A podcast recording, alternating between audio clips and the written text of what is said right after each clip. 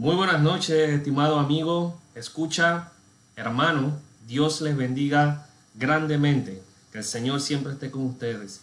Gracias por sintonizar el programa La Luz en mi andar. Y si usted no se ha suscrito, dele like a la página para que así pueda eh, tener acceso a los distintos tipos de lecciones que hemos estado llevando a cabo durante el transcurso de estas semanas. También dele, dele, permítale al Facebook que le notifique para que así usted también esté atento a cada clase que será dada en la semana. También tenemos un canal en YouTube, así que aquí abajo le dejaremos la descripción del canal y la, la dirección del canal, perdón, para que así usted también se suscriba y pueda acceder al contenido si no tiene Facebook puede acceder al, contenido por YouTube o si alguno de sus familiares o amigos no tiene dicha plataforma de Facebook, lo, nos pueda seguir por otra plataforma. Así que vamos a dar inicio a esta lección con una oración. Poderoso buen Dios que está en los cielos en todo lugar, damos las gracias por este día tan hermoso que usted nos ha regalado. Gracias por la oportunidad de estar aquí estudiando más sobre su palabra, oh Dios. Gracias por haber provisto a los a la, a la, por haber provisto los recursos para que la, tu palabra llegara intacta a nosotros hoy día, oh Dios. Gracias por todas las cosas que usted hizo por nosotros para poder revelar, revelarnos todas las cosas que pertenecen a la piedad y al amor.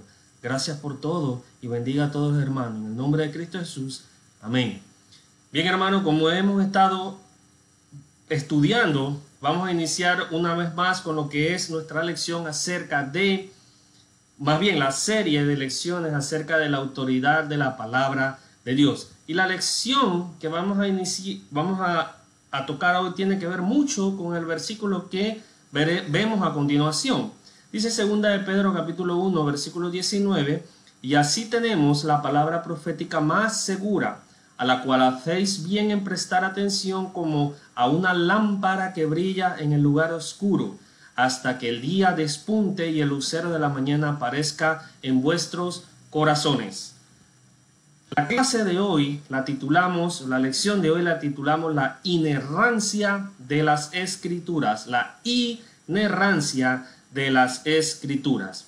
Ahora, para iniciar, vamos a darle o vamos a hacer una aseveración en cuanto a lo que es uno de los problemas más cruciales que enfrenta la iglesia eh, hoy en día.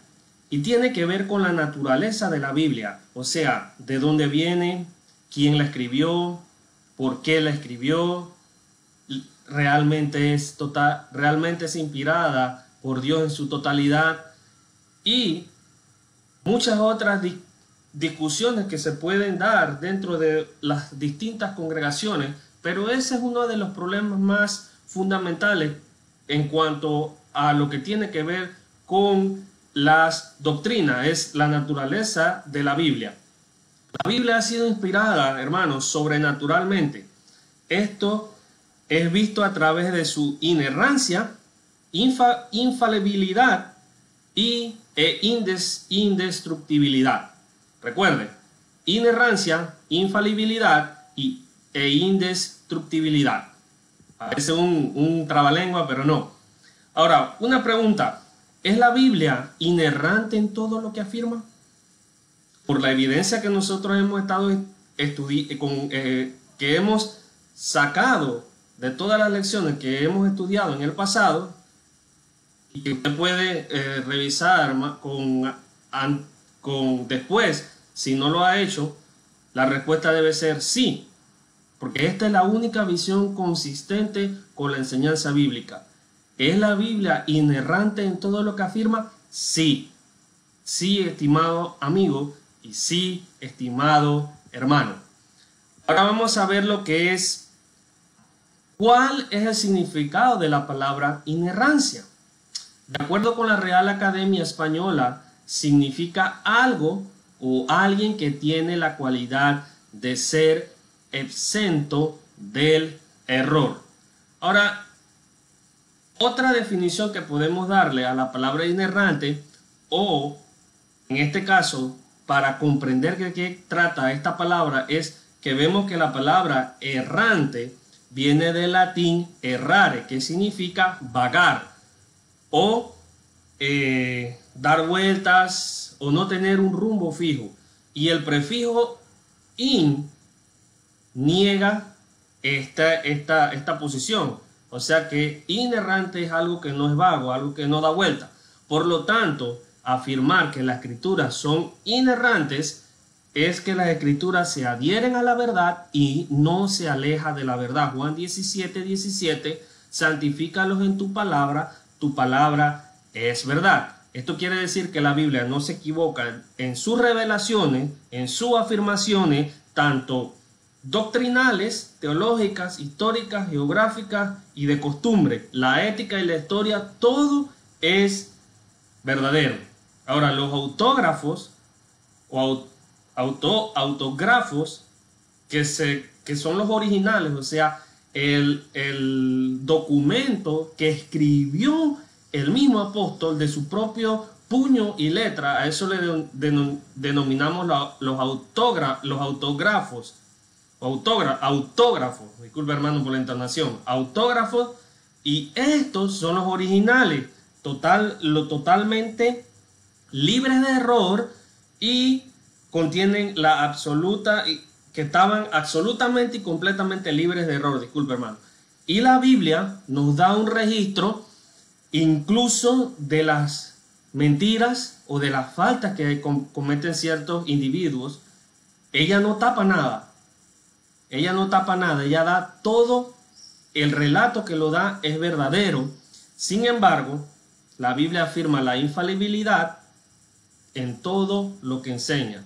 Además, cuando ésta se transmite o se traduce o se hace una eh, copia de ella, también la copia es la palabra inspirada por Dios.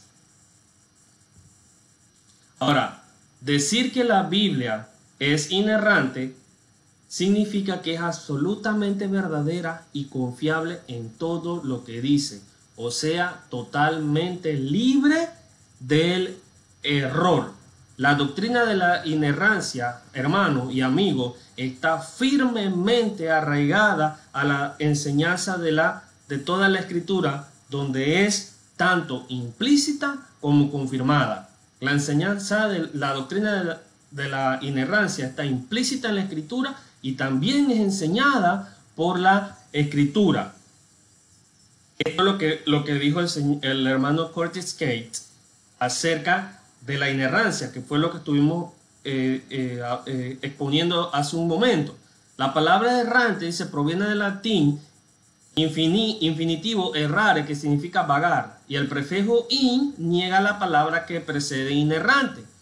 Por lo tanto, es para afirmar que las escrituras se adhieren a la verdad en lugar de alejarse de ella. Juan 17, 17 y Juan 8, 32.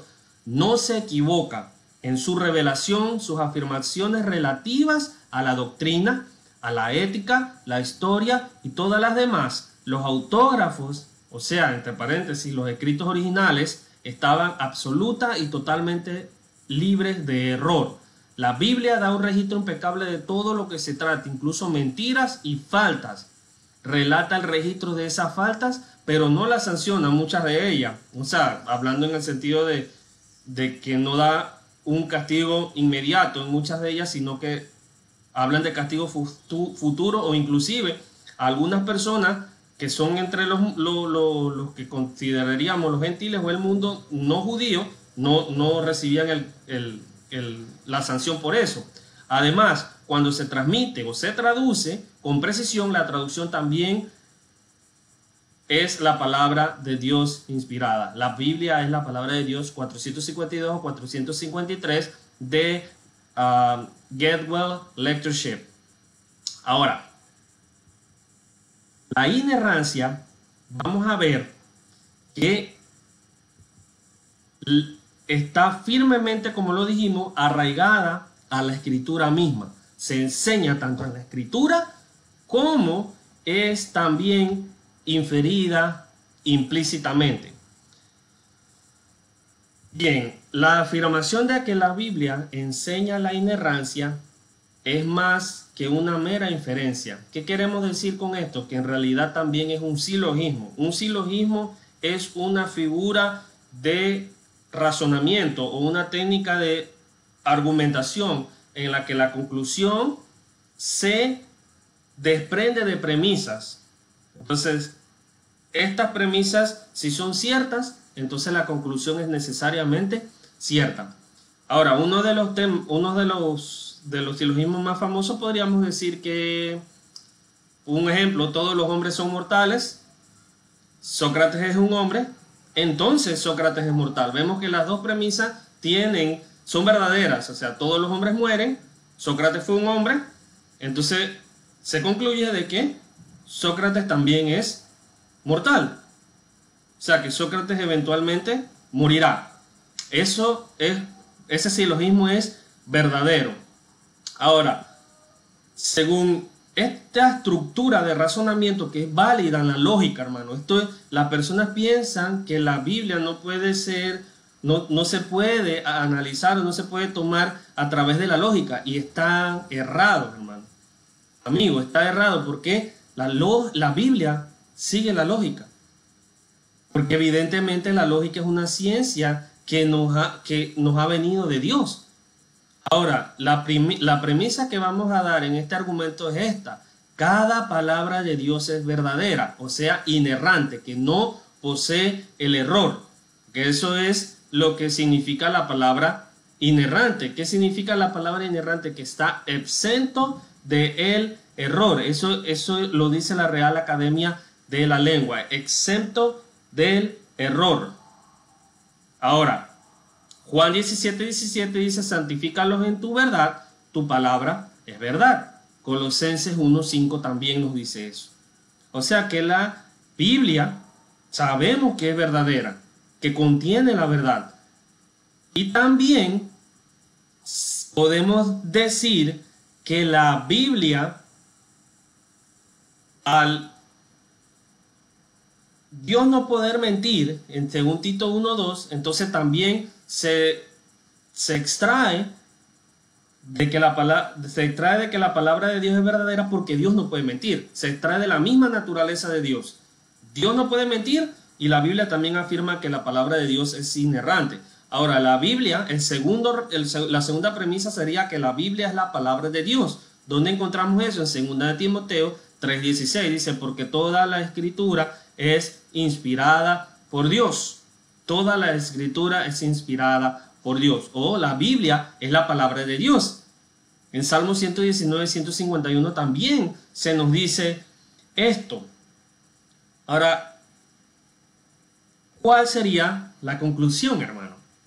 Bueno, la conclusión es evidente. La Biblia es inerrante. O sea que la Biblia no puede estar equivocada. No contiene errores. Eso es la conclusión. Ahora, nos encontramos en que la primera premisa es verdadera. La segunda premisa es verdadera. Por lo que tenemos entonces que la conclusión también es verdadera. Entonces, este silogismo es un silogismo bien formado o un silogismo verdadero. Como lo, podemos ver ahí. La conclusión de este silogismo solo puede ser negada si una o ambas premisas son negadas. Esto quiere decir que si yo niego la premisa número uno, que la palabra de Dios es verdadera, la conclusión no es verdadera. Y si niego la, la Biblia es la palabra de Dios, la conclusión es verdadera. Y si niego las dos, también la conclusión no es verdadera. Ahora, aun si se rechaza el silogismo que construimos hace un momento, existe otra razón que la hace verdadera. La misma palabra del Señor nos dice que la palabra de Dios es verdadera. En Juan 10:35 vamos a ir al libro, de, al libro de Juan, capítulo 10, versículo 35. Juan 10:35 dice de la siguiente forma, si a aquellos A quienes vino la palabra de Dios los llamó dioses y la escritura no se puede violar. Observe que la escritura no se puede violar. Esto lo dijo el Señor Jesús confirmando que la palabra de Dios no puede ser violada. Es inviolable, aunque usted no quiera, aunque usted niegue el silogismo, la palabra de Dios no depende de la construcción del silogismo, porque la palabra de Dios afirma que ella es libre del error. Ahora, la declaración, esta declaración hecha por Jesús es el fundamento de la doctrina de la inerrancia, que la, que la Biblia no contiene errores. La conclusión de que la Biblia es libre de error no debería sorprendernos, hermanos. Que concluyamos que la Biblia es libre de error no nos debería sorprender. ¿Por qué? Bueno, simple y sencillo por lo que hemos analizado acerca de la inspiración, hermano.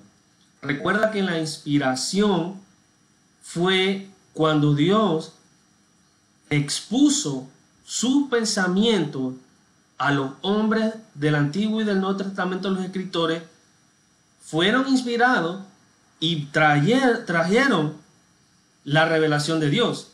Ahora, Dios está garantizando a través de la inerrancia, está garantizando la perfecta comunicación entre Él y el ser humano.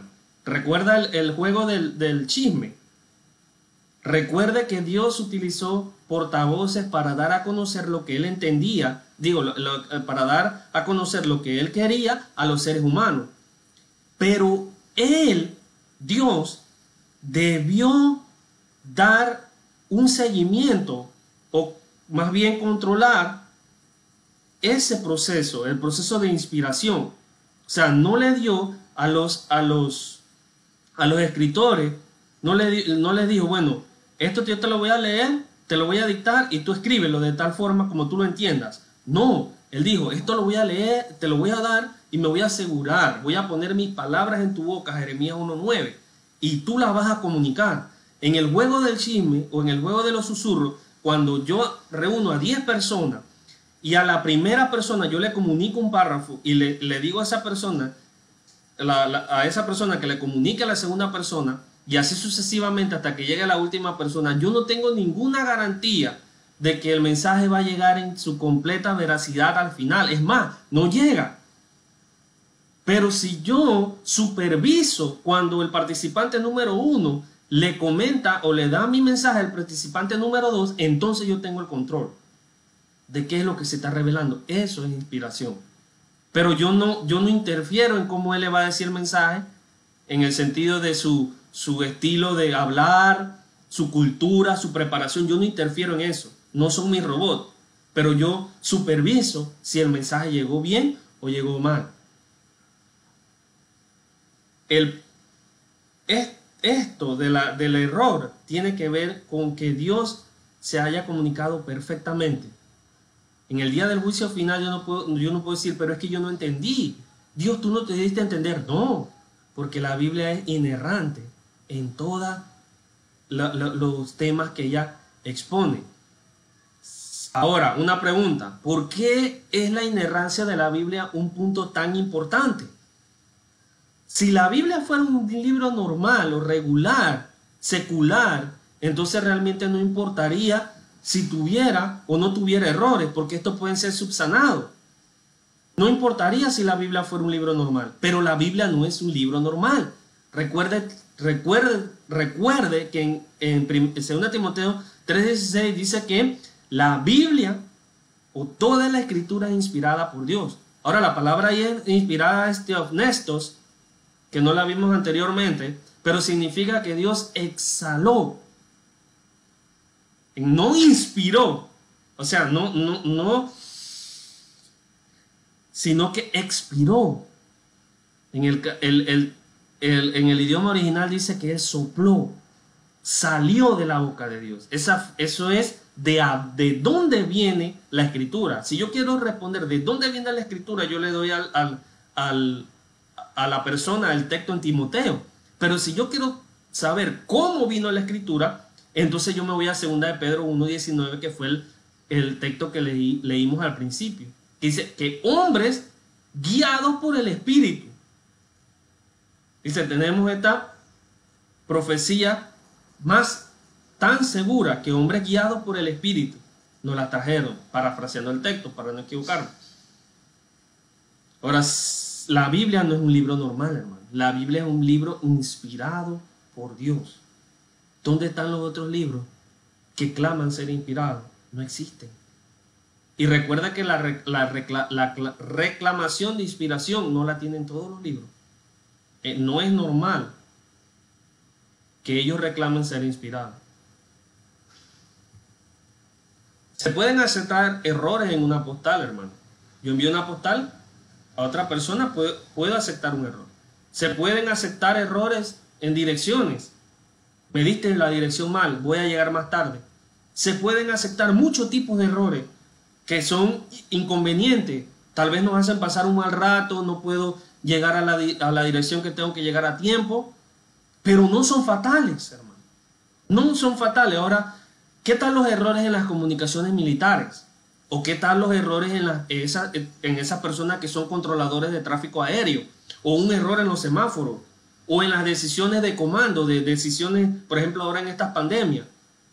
¿Qué tal si ellos toman una mala decisión? Y, más, y, y aún más problemático, ¿qué tal si ellos la comunican de manera errada? Son muy costosos esos errores, pero no son, muchos de ellos no son como lo vimos, bueno, estos sí son fatales, los que vimos anteriores no, pero estos errores son peligrosos, pueden costar vidas y daños seculares, materiales. Ahora, el mensaje más importante de todos es el que Dios nos está comunicando a través de las escrituras. Usted no cree que Dios se aseguró de que su mensaje llegara libre del error libre del error. ¿Por qué? Porque él necesitaba comunicar la verdad de la salvación a toda la persona y la verdad ya sea históricamente, geográficamente, biológicamente, en ciencia, en todo, hermano, la verdad. En la Biblia existe un mensaje, hermano, de tal importancia que Dios no le confió eso a los recuerdos del ser humano, voy a ver si yo me acuerdo, a ver si Javier se acuerda, a ver si Isaías se acuerda. A la memoria o el entendimiento del ser humano. No. Esos aspectos del ser humano son falibles. Se pueden equivocar. Pero Él ha supervisado su comunicación para que nos llegue sin error. Dios supervisó la comunicación para que nos llegara sin error. O sea, la, la inspiración de la escritura es la supervisión. Seguimos adelante. ¿Qué piensan ahora los, críticos actuales? Inerrancia en cuanto a los pensamientos contemporáneos.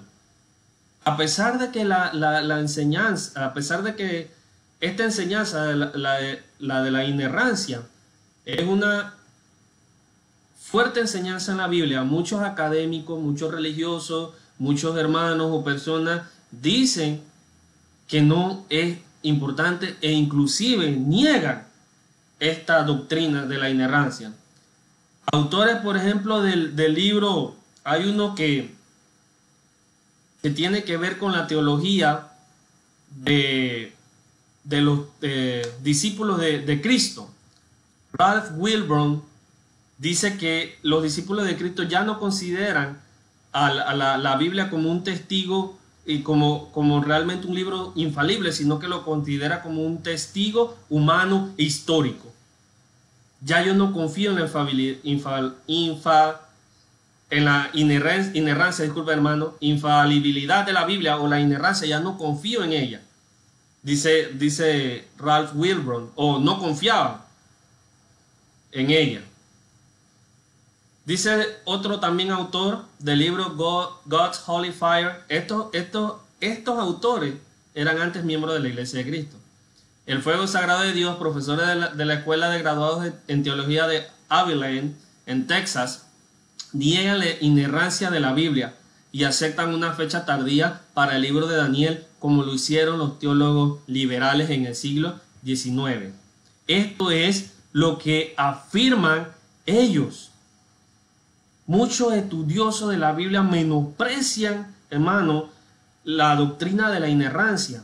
Usted se sorprendería la cantidad de personas que, que, que no creen que la Biblia contiene la verdad.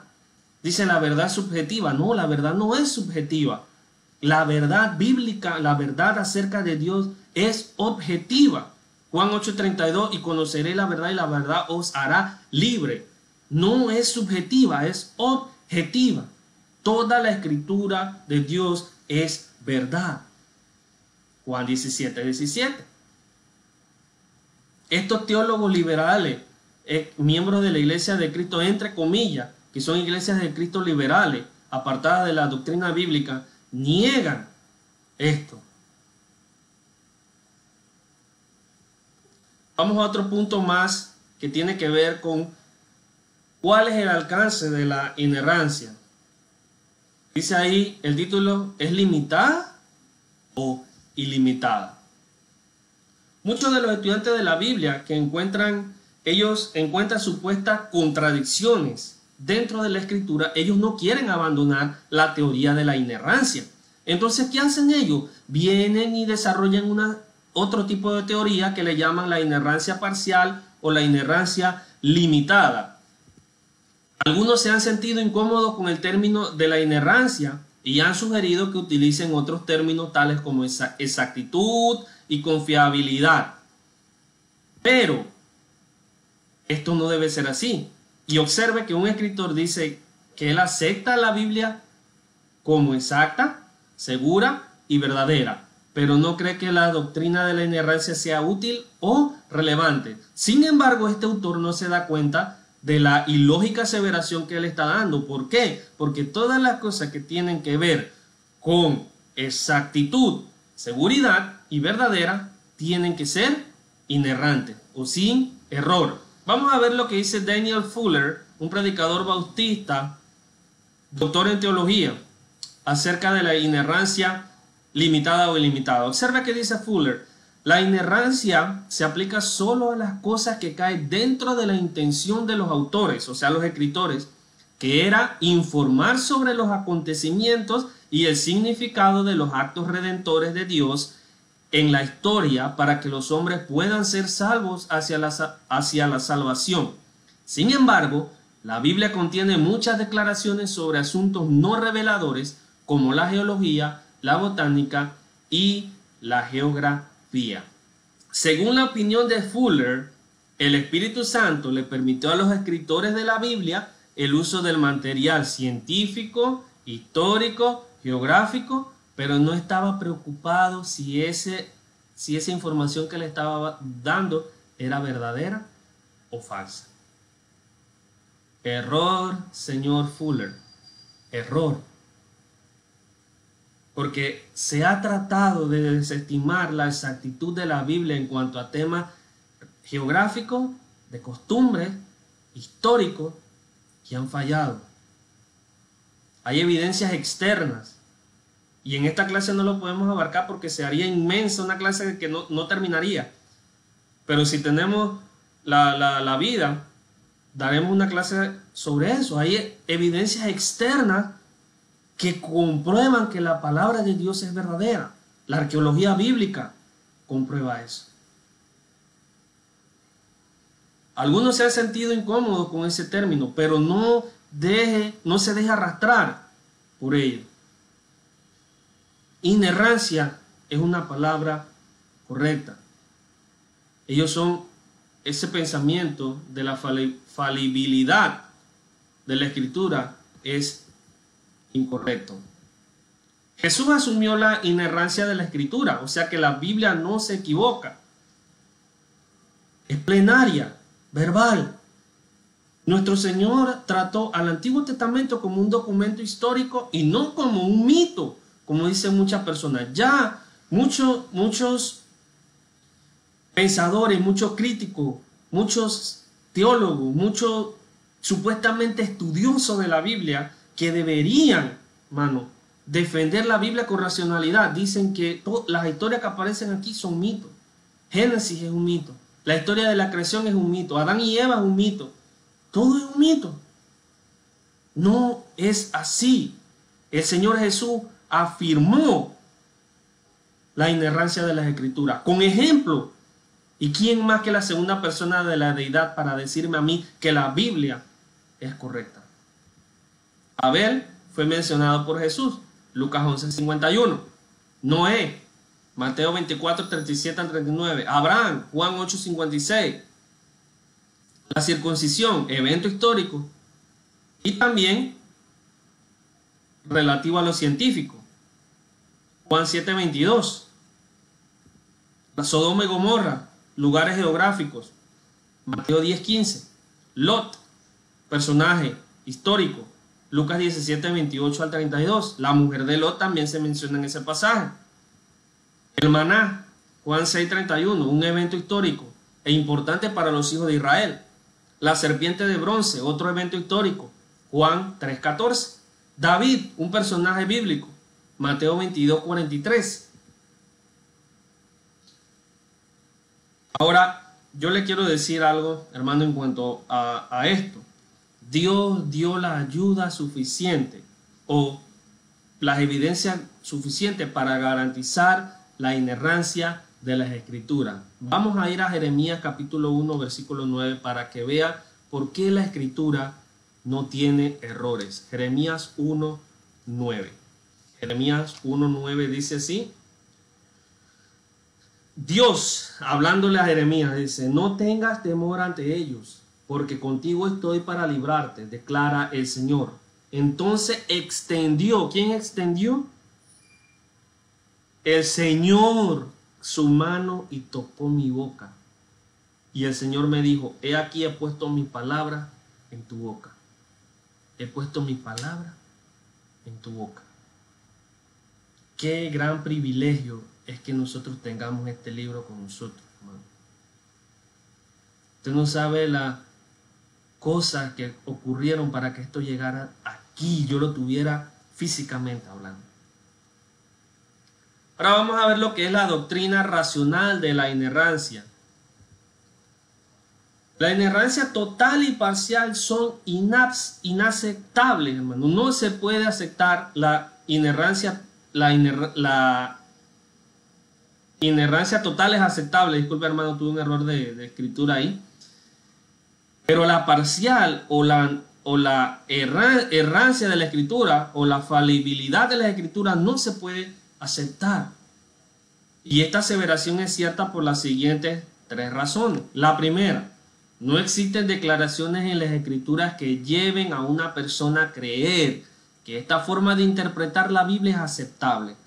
¿Por qué? Porque tanto Jesús como los escritores de la Biblia siempre trabajaron desde la premisa que la palabra de Dios es completamente cierta. Ellos nunca negaron que la palabra de Dios fuera incorrecta. Ellos nunca eh, pusieron a la palabra de Dios en escrutinio. Salmo 119, vamos a ver el Salmo 119, 160. Uno de los salmos más cortos, ¿verdad? Dice, la suma de tu palabra es verdad y cada una de tus justas ordenanzas es eterna. La suma de tu palabra es verdad. Y no es de manera parcial. La inerrancia de la, de la Biblia no es parcial, es total. ¿Eso quién lo dijo? Jesús. ¿Eso quién lo dijo? Pablo. ¿Eso quién lo dijo? Todos los escritores del, del Nuevo y del Antiguo Testamento consideran la, o consideraban la palabra de Dios como libre de error. La segunda razón porque la doctrina de la inerrancia es racional. Si aceptamos que solo las secciones espirituales de la Biblia son inerrantes, todos los que lean el texto bíblico, o sea, la Biblia, deben leer otros documentos bíblicos para decidir exactamente qué asuntos son espirituales, o sea, inspirados, y qué asuntos no son inspirados. Ahora, tal interpretación de la escritura es una burla misma para la escritura. Hay un artículo en el, en, el Apologetic Press, que es un, un sitio web de la Iglesia de Cristo. Los hermanos Miller y Lyon dicen que dicen lo siguiente, citan al hermano Robert Shelley acerca de, de la inerrancia. La Biblia dice que puede tener autoridad sí y solo si ella es verdadera y realmente la palabra de Dios. Que su palabra haya sido transmitida a través de los hombres no niega su autoridad siempre que Él los haya controlado tanto como para proteger de todo error. O sea, que la Biblia haya venido a nosotros a través de los seres humanos o escrito por los seres humanos no niega la autoridad de la Biblia. Si su control sobre los escritores bíblicos no fue total, nunca podemos estar seguros dónde es exactamente lo que está errado o dónde es lo verdadero. En tal caso, la Biblia sería autoritativa en algunas cosas y en otras no. Entonces, ¿qué pasa? El hombre tiene autoridad sobre la Biblia en vez de la Biblia tener autoridad sobre el hombre. Si un cristiano cree que la Biblia es falible, entonces uno se ve obligado a aceptar la inevitable conclusión que en algunas ocasiones Dios respiró la verdad, o sea, en algunas ocasiones Él expiró, Él inspiró la verdad, pero en otras ocasiones no. Ahora la pregunta es, ¿dónde? ¿Cómo yo sé? Ve lo que, lo que, lo que pasa con la doctrina, si acepto la doctrina de la falibilidad de la Escritura. Primera Timoteo 3:16. Si Dios puede inspirar a un hombre, hermano, a escribir la verdad teológica y doctrinal, simultáneamente puede inspirar al mismo hombre a escribir con precisión histórica y científica. Conclusión. ¿Qué tan importante es la inerrancia bíblica? Primero, si la escritura no fuese fiable, ¿cómo podríamos ofrecer un evangelio confiable? ¿Cómo puedo yo confiar en esto? ¿Cómo yo puedo confiar que el Evangelio es poder de salvación si no es totalmente cierto? ¿Cómo podemos estar seguros de la verdad si tenemos sospecha de errores en la Biblia? Segundo, no se puede tener un Salvador fiable sin un Evangelio fiable. Y tercero, la inerrancia de la, Bíblica, de la Biblia es fundamental para nuestra fe en cuanto al carácter de Dios. ¿Qué quiere decir esto? Que Dios no miente. Dios es lógico y justo y libre del error. Entonces la comunicación que Él deseó darnos es y fue es libre del error. Dios no es un Dios de confusión, como dice Pablo. Dios no quiere que, que nos confundamos. Dios no quiere que lleguemos el día del juicio final, pero es que yo no entendí. ¿Qué, quisiste decir aquí? Como decían muchos en, en, la antigüedad, la Biblia es demasiado complicada, no la puedes leer. Si, si lees la Biblia completa, te vuelves loco. Por eso es que la Biblia estaba en ciertos idiomas y fue una herejía. Y muchas de las personas que tradujeron, traducieron la Biblia, la trajeron al, al, idioma de nosotros murieron en el, intento, fueron quemados, fueron asesinados, porque era una herejía.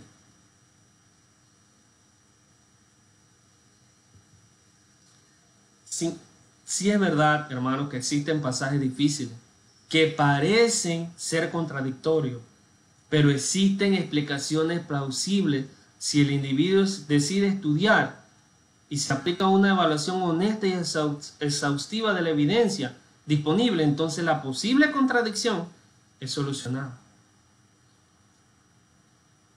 Para terminar, un último pensamiento del señor Brian Edwards, autor y escritor, posee licenciatura en arte con énfasis en divinidad.